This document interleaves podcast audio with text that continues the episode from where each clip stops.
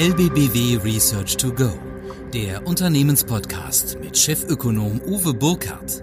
Wirtschaft und Finanzen aus Unternehmensperspektive. LBBW Research to Go, der Unternehmenspodcast mit mir, Uwe Burkhardt, Chefökonom der Landesbank Baden-Württemberg. Was für Zeiten, dramatisch. Corona, Lockerung, so langsam, glaube ich, kommen wir wieder ein bisschen in die Gänge wirtschaftlich. Aber trotzdem, wir sind noch lange nicht über den Berg und es bleiben ganz viele Aufgaben noch übrig. Und wir dürfen eins nicht vergessen, dass auch nach Corona das Thema Nachhaltigkeit, Umwelt, Klima weiter eine beherrschende Rolle spielen wird. Aber Corona ist nicht nur Krise, Corona ist auch Chance. Ich glaube, wir stehen schon vor einer Zäsur mit Corona, die letztendlich die Zeit einteilt in vor Corona und nach Corona. Ich würde jetzt nicht so weit gehen wie vor Christus und nach Christus, aber es hat schon eine deutliche Bewandtnis. Viel ökologisch Fragwürdiges wird offengelegt. Ich denke, wenn ich allein meine Tätigkeit anschaue, wie oft ich unterwegs war, wie oft ich geflogen bin, da kann man sicher einige sparen. Aber es ist zu kurz gesprungen, das nur auf das Thema Reisen zu beziehen. Das Thema Nachhaltigkeit, da wird es Konsequenzen geben. Und das Thema Sustainability, was im Englischen gerade für den großen Komplex Nachhaltigkeit steht, wird viel, viel stärker ins Blickfeld rücken. Nicht nur bei Unternehmen, insbesondere auch bei Anlegern und letztendlich für Sie auch, die sich täglich mit dem Thema und ihren eigenen Anlagen beschäftigen. Wir werden strukturelle Verschiebungen haben im Konsumbereich, im Einzelhandelsbereich, aber auch in der Reisebranche. Und das ist nicht nur eine Einschätzung, die wir teilen hier im LBBW Research, sondern die letztendlich über 3000 Verbraucher, viele Unternehmen auf allen Kontinenten der Welt teilen. Ja, Aktuell in den Zeitungen ist viel vom Wumms die Rede. Der Bundesfinanzminister hat dieses Wort gebraucht und damit sein Konjunkturpaket ja, angekündigt, durchgedrückt. Und aus meiner Sicht ist das auch ein sehr ausgewogenes Konjunkturpaket geworden, weil viel was die Zukunft mit sich bringt, mit sich bringen wird, darin berücksichtigt ist. Wir müssen uns auf die Zukunft einstellen, wir müssen fit werden, aber wir müssen es natürlich auch nachhaltig und ökologisch sinnvoll machen. Und deshalb glaube ich schon, dass sich das an vielen Punkten festmacht, was die Regierung beschlossen hat. Das Beispiel Förderung von Elektroautos ist so ein Punkt, aber nicht nur. Ich denke auch gerade das Thema Energie, Energiewende, Unterstützung auch für 5G-Netze ist sehr, sehr wichtig, um letztendlich viele Infrastrukturleistungen Maßnahmen, die wir brauchen, um auch ökologisch sinnvoll aktiv zu sein, entsprechend umsetzen können. Ja, und dass man mit Nachhaltigkeit durchaus Geld verdienen kann, das hat sich in den letzten Jahren immer wieder gezeigt. Nachhaltigkeit schließt auch das ein oder andere auszukaufen und da denke ich, dass jetzt gerade in den letzten Wochen einiges eben vermieden werden konnte, wenn man entsprechend nachhaltig unterwegs war. Es gibt schon ganz lange interessante Beispiele, auch zum Beispiel in Ägypten, ein Land, wo man vielleicht nicht unbedingt dran denkt, aber die erste biologische Baumwollfarm Ägyptens hat hier zu deutlichen Verbesserungen des CO2-Verbrauchs geführt, hat deutlich weniger Wasserbedarf gezeigt und damit letztendlich auch die Kosten sehr, sehr stark gesenkt und der Umwelt viel Gutes getan. In der Zwischenzeit ist die Firma Sechem eine der größten biologischen Nahrungsproduzenten Ägyptens und wir sehen, es ist nicht nur bei uns notwendig, sondern in der ganzen Welt hier entsprechend nachhaltig, ökologisch sinnvoll aktiv zu sein. Und wie Sie davon profitieren können und auf was wir achten müssen und letztendlich, wie wir uns zukunftssicher finanzieren können, gleich mehr. Nachhaltigkeit, ein absoluter Megatrend. Was heißt das jetzt für Sie und Ihr Unternehmen? Wo können wir ansetzen? Wo können Sie ansetzen? Wir haben es versucht, gemeinsam mit der Zeitschrift Finance in einer Studie umzusetzen. Und zwar versuchen wir da Einblicke in Finanzabteilungen, Geschäftsführungen rund um das Thema Nachhaltigkeit zu erhalten. Mit Finance haben wir da einen exquisiten Partner, der letztendlich auch dafür steht, sehr nah an Unternehmen zu sein. Und wir als LBBW mit unserem größten Research in Deutschland versuchen natürlich auch für Sie Unternehmen hier entsprechend verlässliche Aussagen zu machen. Womit haben wir uns beschäftigt? Wir haben versucht, an verschiedenen Stellen das Thema Nachhaltigkeit zu beleuchten. Wir haben Geschäftsführer befragt, wir haben Nachhaltigkeitsmanager befragt, alle zum Thema Nachhaltigkeit in Unternehmen und ich meine, klar, nach Greta Thunberg, wenn wir jetzt heute fragen, halten 95 Prozent aller Befragten Nachhaltigkeit für wichtig oder gar sehr wichtig. Knapp 90 Prozent erwarten noch eine stark steigende Relevanz des Themas in den nächsten fünf Jahren. Auch das vielleicht keine so wirklich große Überraschung. 75 Prozent der großen Unternehmen, Umsatzgröße 500 Millionen, halten eine nachhaltige Unternehmensführung für wichtig, während es bei mittleren Unternehmen zwischen 25 und 500 Millionen Umsatz immerhin rund 59 Prozent sind. Bei den kleineren Unternehmen mit einem Umsatz unter 25 Millionen sind es immerhin die Hälfte der Unternehmen, die eine nachhaltige Unternehmensführung für wichtig halten. Ich glaube, dass stark familiengeführte Unternehmen das Thema Nachhaltigkeit schon ganz lang entsprechend besetzen, aber ich glaube, Nachhaltigkeit muss erweitert werden und das kam in diesen Antworten auch entsprechend zum Ausdruck. Denn mehr als die Hälfte der Unternehmen berücksichtigt Nachhaltigkeit schon im Einkauf. Das ist die schwäbische Komponente vielleicht.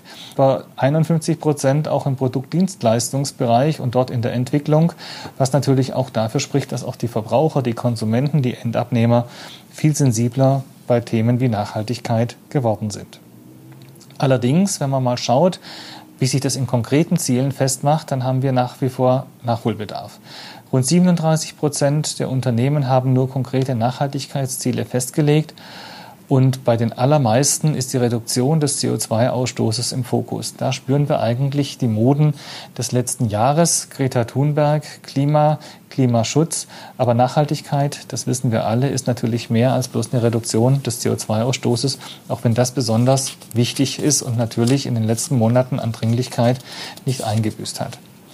Ja, das Thema nachhaltige Finanzierungen ist damit natürlich auch für die meisten ein ganz wesentlicher Punkt, weil letztendlich ist es schon sehr wichtig, wenn auch die Anlegerseite oder die kreditgebende Seite stärker Wert drauf legt oder auch drauf legen muss, auch regulatorisch vielleicht drauf Wert legen muss, dass in sogenannte nachhaltige oder grüne Finanzierungen auch der Fokus gelegt wird. 53 Prozent der befragten Unternehmen haben sich bereits mit nachhaltigen Finanzierungsinstrumenten auseinandergesetzt und bei 16 Prozent der Befragten steht es ganz neu auf der Agenda. Das heißt, wir haben hier rund 68 Prozent der Unternehmen mit diesen Themen voraus, Finanzierungsinstrumente nachhaltig zu gestalten. Und wenn man mal aktuell schaut, was bei den meisten nachhaltig eingesetzt wird, dann sind es im Wesentlichen Förderkredite, die für Umweltaspekte in Frage kommen, die bisherige Finanzierung vielleicht noch weniger dafür genutzt wird. Aber der Trend, neben Förderkrediten auch andere Instrumente einzusetzen, der ist deutlich spürbar. Für mehr als die Hälfte der befragten Unternehmen wäre sogar die Nutzung sogenannter Green Loans, also grüner Darlehen, Positive Incentive Loans, also positiv motivierte Darlehen, also wenn man entsprechend hier dem nachhaltigen Gedanken Vordergrund gibt, oder auch grüne Schuldscheindarlehen, Green SSDs, Green Bonds und Sustainable Bonds denkbar. Das ist natürlich ganz stark von der Unternehmensgröße abhängig, aber man sieht natürlich schon auch, auf der einen Seite kommt es vielleicht dann eher von den kreditgebenden Banken, die bestimmten regulatorischen Anforderungen perspektivisch unterworfen sein werden, auf der anderen Seite von Kapitalanlegern, die ihren Anlegern auch entsprechend wieder Rechenschaft ablegen müssen, also Investmentfonds oder andere Kapitalsammelstellen, die hier entsprechend zu nennen sind. Letztendlich, egal für was Sie sich entscheiden, ich glaube, es lohnt sich, sich damit zu beschäftigen. Und eins dürfen Sie auch nicht vergessen, Sie müssen ja auch auf der anderen Seite als Anleger agieren, wenn Sie an die Pensionsverpflichtungen für sich und Ihre Mitarbeiter denken. Auch da ist es vielleicht ganz hilfreich, den grünen Gedanken etwas mehr Ausdruck zu verleihen. Wie wir letztendlich als Unternehmen dann uns stellen und äh, vielleicht uns auch extern bewerten lassen in Form von Nachhaltigkeitsratings, da komme ich im dritten Abschnitt unseres Podcasts drauf. Tue Gutes und rede darüber. So sollte es eigentlich sein. Tue Gutes zum Thema Nachhaltigkeit und rede darüber. Sprich, lass es andere wissen, dass du was Gutes tust, dass du nachhaltig unterwegs bist. Wie kann man das als Unternehmen verdeutlichen? Natürlich kann man Werbeanzeigen schalten, natürlich kann man sich auf irgendwelchen Messen tummeln, aber am einfachsten ist es, wenn man sich entsprechend ein Nachhaltigkeitsrating zulegt.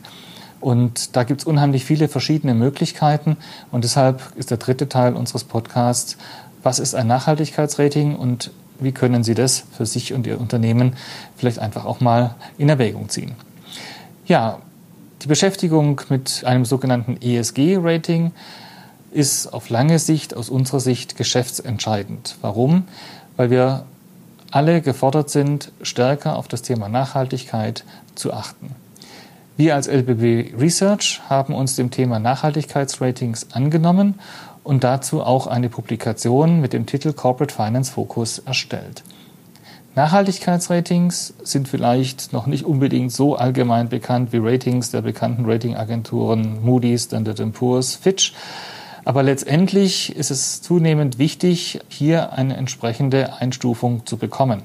Ähnlich wie es wichtig ist, eine gute Schulnote zu haben, um in Zukunft auch entsprechend ja, alle Möglichkeiten offen zu haben, ist es für Unternehmen auch wichtig, eine gute Nachhaltigkeitseinschätzung zu bekommen, ein gutes Nachhaltigkeitsrating zu bekommen. Auch die großen, gerade angesprochenen Ratingagenturen nehmen immer stärker diese Nachhaltigkeitsratings mit in ihre Berechnungen mit auf. Letztendlich hatte bei Moody's rund 33 Prozent der über 7600 Ratingaktionen im letzten Jahr für Emittenten des privaten Sektors, also keine Staaten oder öffentlichen Stellen, wurden dort die Risiken für Umwelt, Soziales und Unternehmensführung entsprechend mit berücksichtigt, weil die Ratingagenturen, diese etablierten Ratingagenturen eins gelernt haben, dass Unternehmen, die nachhaltig geführt werden, entsprechend ein höheres Interesse daran haben, langfristig Bestand zu haben und damit deckt es sich natürlich auch mit den langfristigen Interessen der Gläubiger. Es gibt spezielle Nachhaltigkeitsratingagenturen, die mit Unternehmen zusammenarbeiten. Das heißt, wenn Sie sich mit dem Thema beschäftigen, können Sie sich verschiedene Ratingagenturen anschauen, die je nachdem unterschiedliche Schwerpunkte haben, aber die natürlich insgesamt wichtig ist, dass sie anerkannt sind. Ähm, die relevanten Nachhaltigkeitsthemen, die Sie betreffen, müssen natürlich entsprechend ausgekundschaftet sein. Sie müssen letztendlich auch in Einklang gebracht werden zwischen Ihnen und Ihren Stakeholdern, das heißt den Eigentümern, den Mitarbeitern, aber auch ganz wichtig den Kunden und den Interessensgruppen, weil gerade beim Thema Nachhaltigkeit ist die öffentliche Meinung natürlich extrem relevant. Ja, die Ratingagentur, die Sie sich dann raussuchen, die stellt ein sogenanntes ESG-Rating, was letztendlich Ihr Unternehmen anhand sozialer und umweltbezogener Nachhaltigkeitskriterien beurteilen wird. Und dieses Urteil ist extern und kann natürlich auch entsprechend äh, für Kreditgeber und für Eigenkapitalgeber herangezogen werden. Da natürlich jede Branche, jedes Unternehmen aufgrund verschiedener Produkte und Dienstleistungen vor ganz unterschiedlichen sozialen und ökologischen Herausforderungen steht, variieren diese Themen natürlich von Branche zu Branche und damit auch die Nachhaltigkeitskriterien. Und ebenso werden die relativen Gewichtungen bei Umwelt, Sozialem, auch Unternehmensführung, also Umwelt E für Ecological, Soziales, Social und Unternehmensführung, Governance, deshalb ESG, je nach Branche auch entsprechend vorgenommen. Wenn man die Energieversorgungsbranche sich anschaut, dann ist es vielleicht die Dimensionierung der Ökologie höher als vielleicht in der Pharmaindustrie, aber wie gesagt, das hängt von Unternehmen zu Unternehmen ab. Ja, der Ratingablauf ist mehrstufig. Letztendlich kommt es ganz darauf an, was alles an Informationen da ist, was Sie aufliefern müssen. Es gibt einen Fragebogen, es gibt Besuche, es gibt nochmal Nachfragen, es gibt ja, Analysen quantitativer Natur bis hin zu künstlicher Intelligenz. Es ist letztendlich so ein Prozess, der sich über zwei bis sechs Monate hinstreckt, je nachdem, wie das Zahlenmaterial vorbereitet ist und äh, auf was Sie alles zurückgreifen können. Und dann, wenn man einmal die Note hat, dann ist ein kontinuierlicher Monitoring-Prozess notwendig. Das ist so ähnlich wie wenn Sie verheiratet sind. Ähm, auch da findet jeweils ein andauernder Monitoring-Prozess statt und manchmal ist es leichter, eine Ehe zu lösen, als sich von dem Ratingpartner zu trennen. Aber das ist dann nochmal eine ganz andere Geschichte. Der Nachhaltigkeitswert als Orientierungspunkt ist, glaube ich, das Entscheidende am Schluss, weil Sie natürlich wissen wollen, wo liegen Sie denn mit Ihrer Einschätzung? Liegen Sie da bei den oberen 10 Prozent, bei den obersten besten 25 Prozent? Was können Sie tun? Äh, wie müssen Sie sich einstufen? Und damit letztendlich die ganz große Frage, liegen Sie zwischen A und D oder zwischen 0 und 100, je nachdem, welche Ratingagentur Sie nehmen? Wichtig ist aus unserer Sicht, dass Sie einfach mit diesem Rating Transparenz und Vertrauen schaffen in sich, in ihr Unternehmen, in ihre Produktionsprozesse, in ihre Dienstleistungen, dass sie letztendlich für Green Finance Produkte nutzbar sind. Dass sie am Ende des Tages auch von entsprechenden Investoren äh, finanziert werden können, dass sie letztendlich messbar sind, vergleichbar sind, dass sie wirklich auch ein Ziel sich setzen können und entsprechend gemessen werden können und natürlich auch die entsprechenden Bereiche in ihrem Unternehmen und dass letztendlich die Wechselwirkung zur Öffentlichkeit extrem hoch ist und das natürlich auch nochmal einen gewissen Schutz darstellt vor unliebsamen Überraschungen.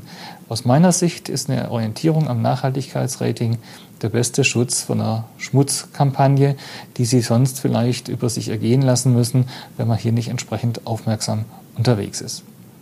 Ja, herzlichen Dank. Ich hoffe, wir konnten Ihnen heute mit dem Thema Green Finance interessante Ansatzpunkte liefern. Ich hoffe, dass wir viele Antworten geben konnten. Wenn nicht, bitte lassen Sie es mich wissen, rufen Sie an, schreiben Sie uns. Alles Gute Ihnen, bleiben Sie gesund und bis zum nächsten Mal, Ihr Uwe Burkhardt. Das war LBBW Research to Go mit Chefökonom Uwe Burkhardt. Jetzt abonnieren oder besuchen Sie uns auf lbbw.de. Wir verfolgen für Sie die Weltwirtschaft, analysieren Märkte und Trends. Bereit für Neues. LBBW.